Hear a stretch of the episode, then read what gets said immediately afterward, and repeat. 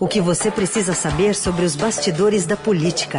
Coluna do Estadão, com Alberto Bombig. Bombig já está por aqui. Tudo bem, Bombig? Bom dia. Bom dia. E hoje também Matheus Lara conosco. Tudo bem, Matheus? Bem-vindo. Bom dia, Carol. Bom dia, Bombig. Heisen. Prazer estar aqui com vocês. Bom dia. Bom, vamos começar falando então sobre é, o, o, Tribunal Superior Eleitoral, que usou, usou o julgamento das ações eleitorais que pedem a cassação da chapa Bolsonaro-Mourão como uma espécie de vacina contra campanhas em redes sociais que tentam deslegitimar a eleição de 22. Ontem, numa decisão inédita, o TSE cassou o mandato do deputado estadual Fernando Francischini, aliado de Bolsonaro, por propagação de mentiras contra urnas eletrônicas. Ele vai ficar também inelegível por oito anos. Essa decisão veio cheia de recados da corte, que demonstrou intolerância quanto à disseminação de fake news nas eleições. O próprio ministro Alexandre de Moraes, que é o futuro presidente do TSE, disse que punição a milícias digitais será a cadeia. E na mesma toada, o atual presidente da corte, o ministro Luiz Roberto Barroso, também afirmou que a justiça eleitoral não vai tolerar distorções que contaminem o processo. Se houver repetição do que foi feito em 2018, o registro será cassado. E as pessoas que se fizerem irão para a cadeia por atentar contra as eleições e contra a democracia no Brasil. Considerando que a propaganda eleitoral tem migrado para o ambiente virtual, é preciso acomodar as práticas ilícitas surgidas nesse novo paradigma de comunicação eleitoral nas categorias de abuso previstas em lei editada na década de 90, de modo a permitir o devido controle da legitimidade das eleições. No julgamento, a corte decidiu rejeitar ações que pediam a cassação da chapa então Bolsonaro-Mourão em razão de disparos em massa de notícias falsas e ataques a adversários por meio do WhatsApp durante as eleições de 18. E nesse caso não ficou provado então que os disparos tiveram alcance para influir no resultado da eleição. Então, Bobig, começo te pedindo para mensurar para a gente o tamanho do recado desse coquetel anti-Trump aí para 2022 vindo do TSE, mas também das dúvidas que ficaram no ar, por exemplo, como é que se mede, então, que fake news influi ou não nas urnas? Pois é, essa acho que é a parte mais complicada dessa decisão, né? Você reconhece que houve um ilícito, aí você fala, como, é, ah, não, mas ele não influenciou, né? É, ficou muito estranha essa decisão do Bolsonaro. Eu acho que claramente, eu acho que pelo segundo julgamento seguido, né? O TSE tem se mostrou um, um, tribunal muito político, digamos assim, né? Não apenas eleitoral, mas político, né? Já havia ficado no ar uma sensação de que a, a julgamento da, da chapa é, Dilma Temer havia caminhado para um resultado que acomodou é, é, a situação, né? Para manter o, o, o ex-presidente Temer no, no poder e dessa vez também para manter eh, Bolsonaro Mourão, né? Para mim ficou a sensação de que se o tribunal quisesse, ele só teria mudado o final ali da, da, da decisão, né? Olha, entendemos que tem ilícitos e por isso a chapa está é, caçada ou, ou, ou, é irregular, né? É, mas não, deu uma, uma, uma, fez um twist ali. É, houve ilícito, mas não dá para mensurar, complicado, né? Como é que se mede isso? Mas estamos pesquisa, né? preparados né? para os próximos, né? É, a, a questão para o futuro parece interessante, né? Ela não, de fato não é ruim. É, acho que a, acho que foi a Eliane, eu estava ouvindo ontem a Eliane, nossa colega, e ela falou, é, acho que usou essa, essa comparação, assim, é, uma, parece os pais, né, que diz, olha, é, dessa vez eu vou, eu vou tolerar, a próxima é castigo, né? Acho que foi uma coisa nesse sentido. E aí sobrou para o Francisquini, é, que virou ali uma punição exemplar, né? De fato, entendo também que foi grave o que ele, a, é, é, a conduta dele nas eleições, né? É, colocar em dúvidas sem nenhuma prova a questão das urnas e, e, o Alexandre falando, falando grosso, né? O ministro Alexandre Moraes vai ser o próximo presidente do TSE. É, nesse caso aí não vai dar para dizer que não, ninguém foi avisado, né? Eu entendo que o, que o recado do Alexandre não tem como ser mais claro é, do, que, do, que, do que ele já foi. Mais do que isso, acho que só se ele é, baixar uma norma por escrito, porque está dizendo que, que na gestão dele nas eleições será diferente do que foi 2018. 2018, de fato, a coisa foi um pouco fora da, da curva, né, em termos de, de uso irregular. Todo mundo que acompanhou a eleição sabe um pouco disso, o uso irregular é, dos, do, dos meios digitais, né? E também um, um outro problema que ficou para mim é não se tocou na questão principal, né? Quem financia, como isso é pago, né? É irregular é, e isso é financiado por, por, por dinheiro, dinheiro de empresa privada? Porque se for, é financiamento irregular de campanha, não pode. Bom, então tá aí a decisão tomada às vésperas do Dia das Bruxas, eh, determinando que não viram as bruxas, mas que elas existem, né? Mas eu queria saber é, do, porra, do, é, na prática foi isso. Foi eu, isso. eu queria saber do Matheus também se é, esse aspecto aí que foi trazido pelo tribunal ontem, é, se tem como interferir nas, no que já está sendo preparado, porque na verdade a gente já vê uma migração aí para o Telegram, e enfim, já tem uma preparação toda aí para as eleições de 2022 da parte dos bolsonaristas, né, Matheus? É, é isso, é uma, é uma, uma decisão que acaba ganhando áreas de, de alerta, né? Quer dizer, o tribunal reconhece um problema que aconteceu em 2018 e apesar né, de julgar improcedente as ações ali contra o presidente e o vice, é, firma a tese jurídica de que em 2000, 2022 essa prática será é, coibida, né? E, e, e, realmente o discurso do é, ministro Alexandre de Moraes, né, que vai presidir o TSE é, durante as eleições de 2022 é bastante contundente, né, contra essas campanhas de desinformações. É, e, enfim, todo esse discurso de que a justiça não é tola e que não vai permitir esse tipo de, de coisa em 2022, ele depende justamente de é, cumprir essa essa essa é, promessa de caçar os registros de candidatos no momento em que o problema aconteça, né? Coibir, e isso passa justamente por identificar onde acontece, porque a gente vê esse movimento de migração para outras plataformas.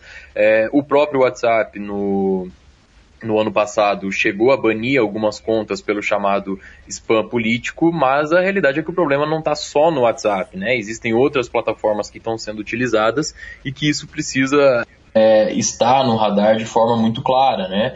É, eu acho que é esperado uma, uma resolução que torne isso mais concreto, né? Na, na, na, medida assim de dizer o que pode, o que não pode, onde pode, onde não pode, e os partidos e, enfim, candidaturas que estão se, é, a, se preparando para 2022 precisam ter isso em mente de forma muito clara, né?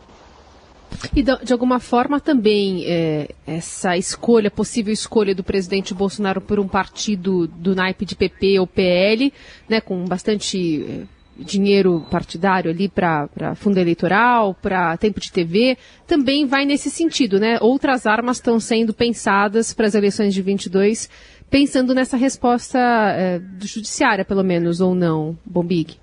Acho que sim. O Bolsonaro vai fazer uma, provavelmente fará uma campanha diferente, né? É, é, mas não tem como ser muito diferente, eu entendo, né? Porque a, a, a estratégia eleitoral do, do Bolsonaro, do presidente, não tem mudado, né? Tá muito, muito fincada na, nessa guerra cultural, né?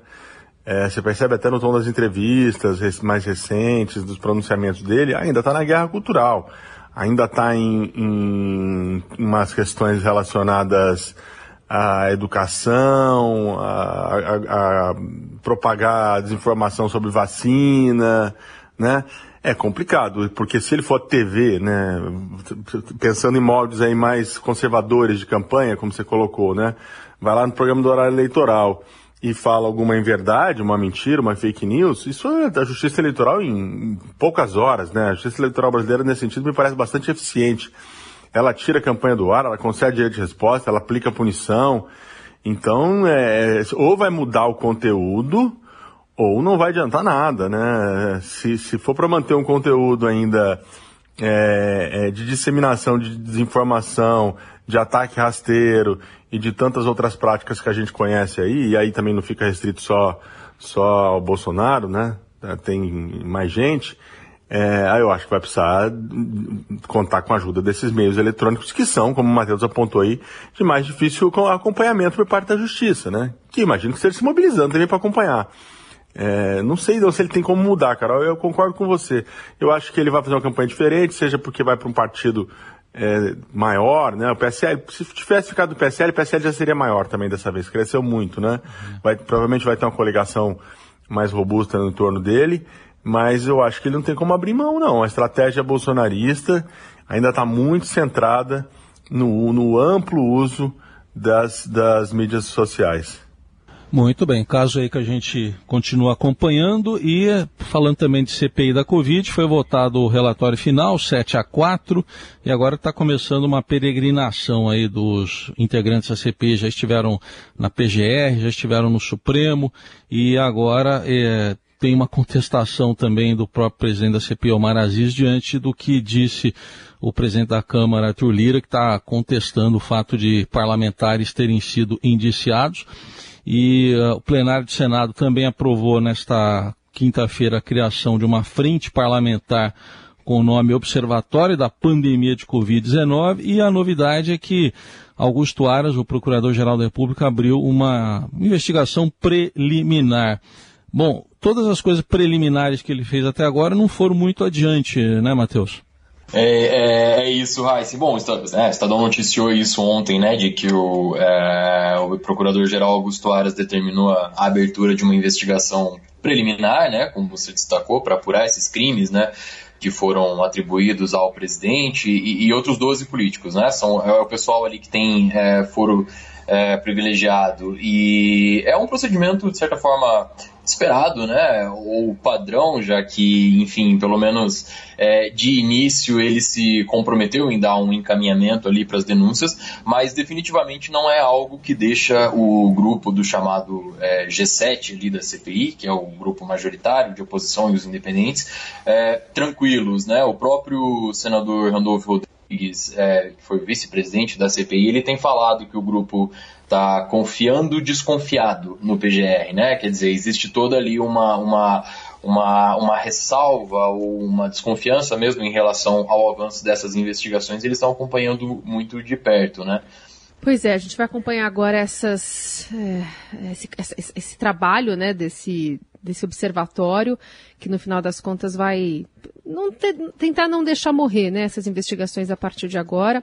E também é de interesse de todos os parlamentares ali que isso continue vivo para cobrar o presidente também em ano eleitoral, né? A gente é vai. Isso aí, cara. Eu, eu, acho que é duas coisas. Não, é, no, no, melhor cenário é não deixar morrer hum. e no segundo cenário é dar uma morte digna, pelo menos. Depois é. de, de, tanto tempo, assim, simplesmente não, não, não chegar a enterrar o relatório, sentar em cima e fazer de conta que não aconteceu nada. Né? Então a gente precisa ver se o Aras é só uma, mais uma, um, uma morte digna que ele quer dar, ou se isso vai adiante, né?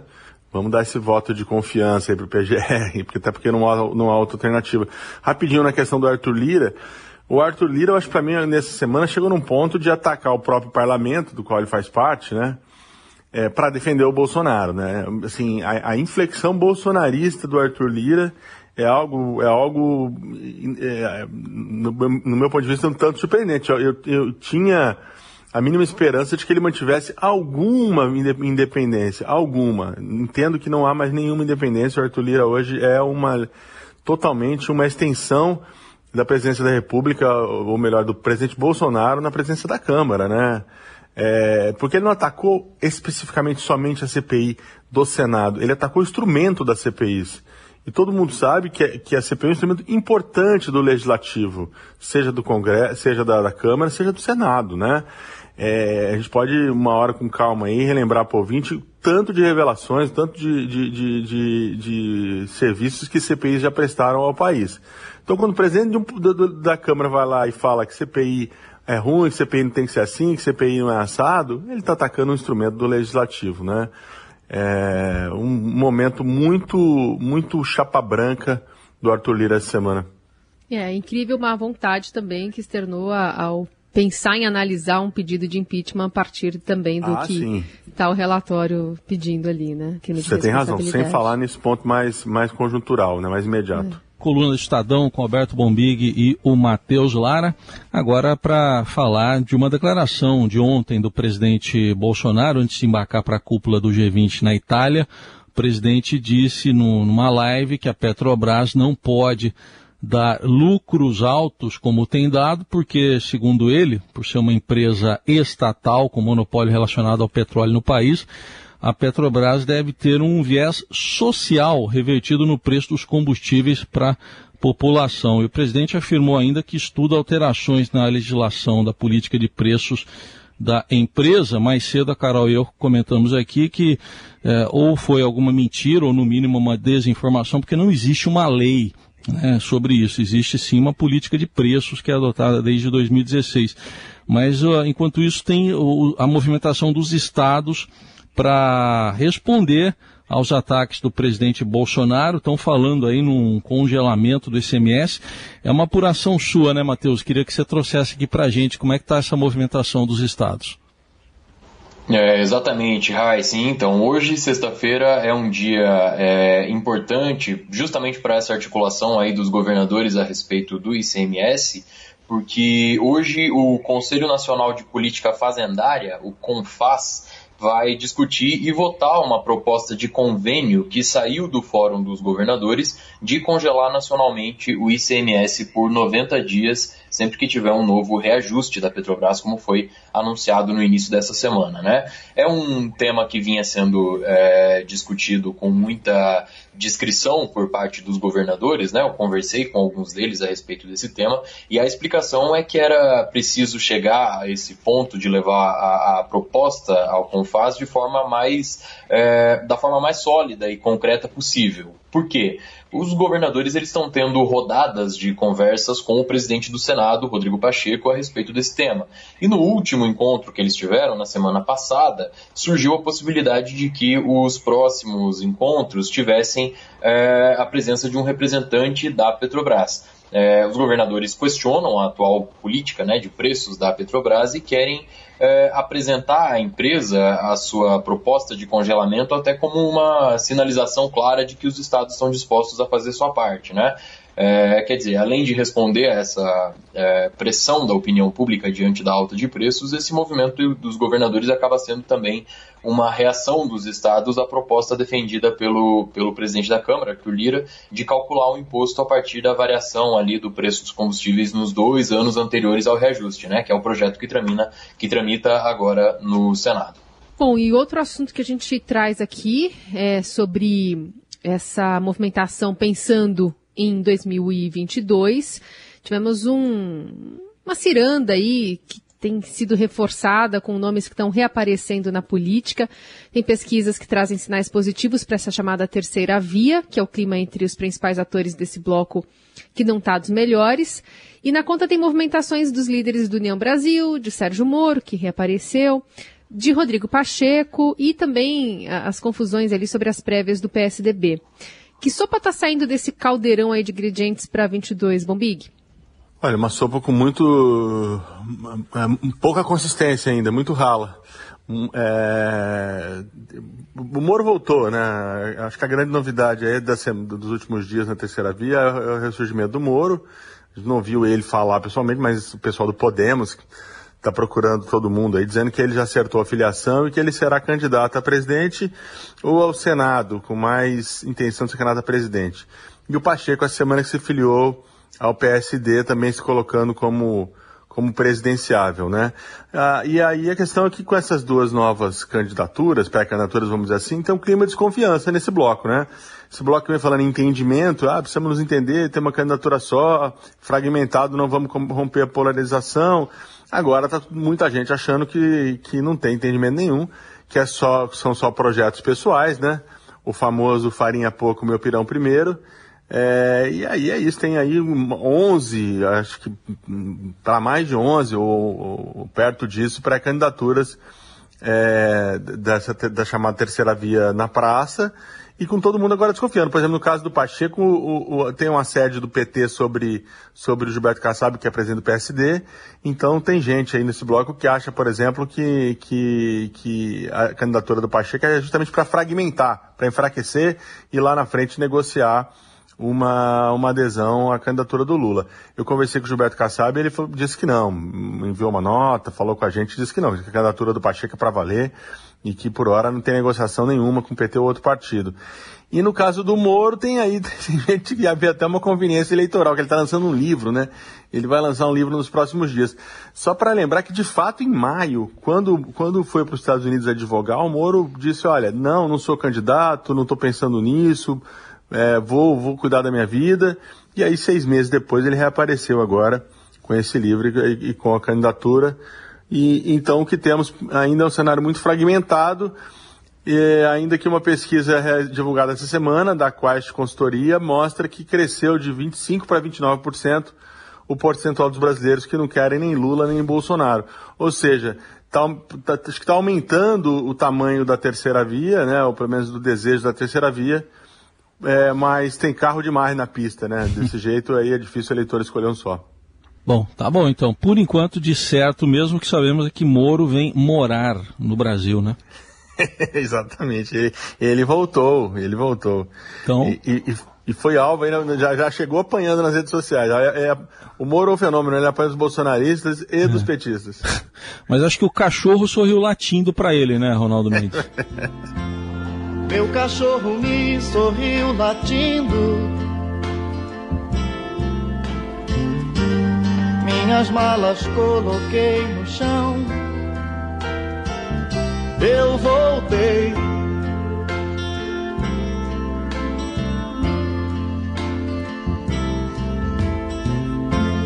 tudo estava igual como era antes. Quase nada se modificou. Acho que só eu mesmo mudei. Tem um trecho aí que ele fala que o meu retrato estava na parede, mas o retrato acho que não é o dele ainda, né? É o, o do presidente é o atual. Dele, né? Mas tudo estava igual como era antes. Isso, ah. isso de quando ele foi embora em maio não mudou é. absolutamente nada no cenário eleitoral. Mas ela tá com apoio, né? A, a, a esposa dele, a Rosângela Moro, também eh, deve se filiar ao Podemos, né? Não sei se vai sair para para alguma algum cargo aí nas eleições do ano que vem, mas vem, vem com apoio. É, ele tem, ele é o que está melhor colocado nessa, né, da terceira via nas pesquisas, né? É, sem dúvida nenhuma, o que está melhor colocado. Precisa, agora, o, o que, que, falta é ele dar essa demonstração aí, que está prevista para novembro, aí mês que vem, ou até mesmo dezembro, de vontade, né? Que é assinar a ficha, fazer um discurso de candidato, né? É, se preparar para receber, como você disse aí, de todo lado, crítica, né? Ele Enfim, tá na chuva ele... já, né? Até fizemos essa tá semana de ilustração, ele, ele já tá na chuva, ele voltou. Bom, a gente vai fechando o portão aqui, porque deu o nosso horário. é boa, O Roberto Mombig e o Matheus Lara participando hoje aqui do nosso, do nosso momento áudio aqui da coluna do Estadão, sempre na Rádio Dourada, sextas-feiras. Obrigada, meninos. Até semana que vem. Até. Valeu. Obrigado, boa sexta aí pra vocês. Um abraço. Eu parei em frente ao portão. Meu cachorro me sorriu latindo.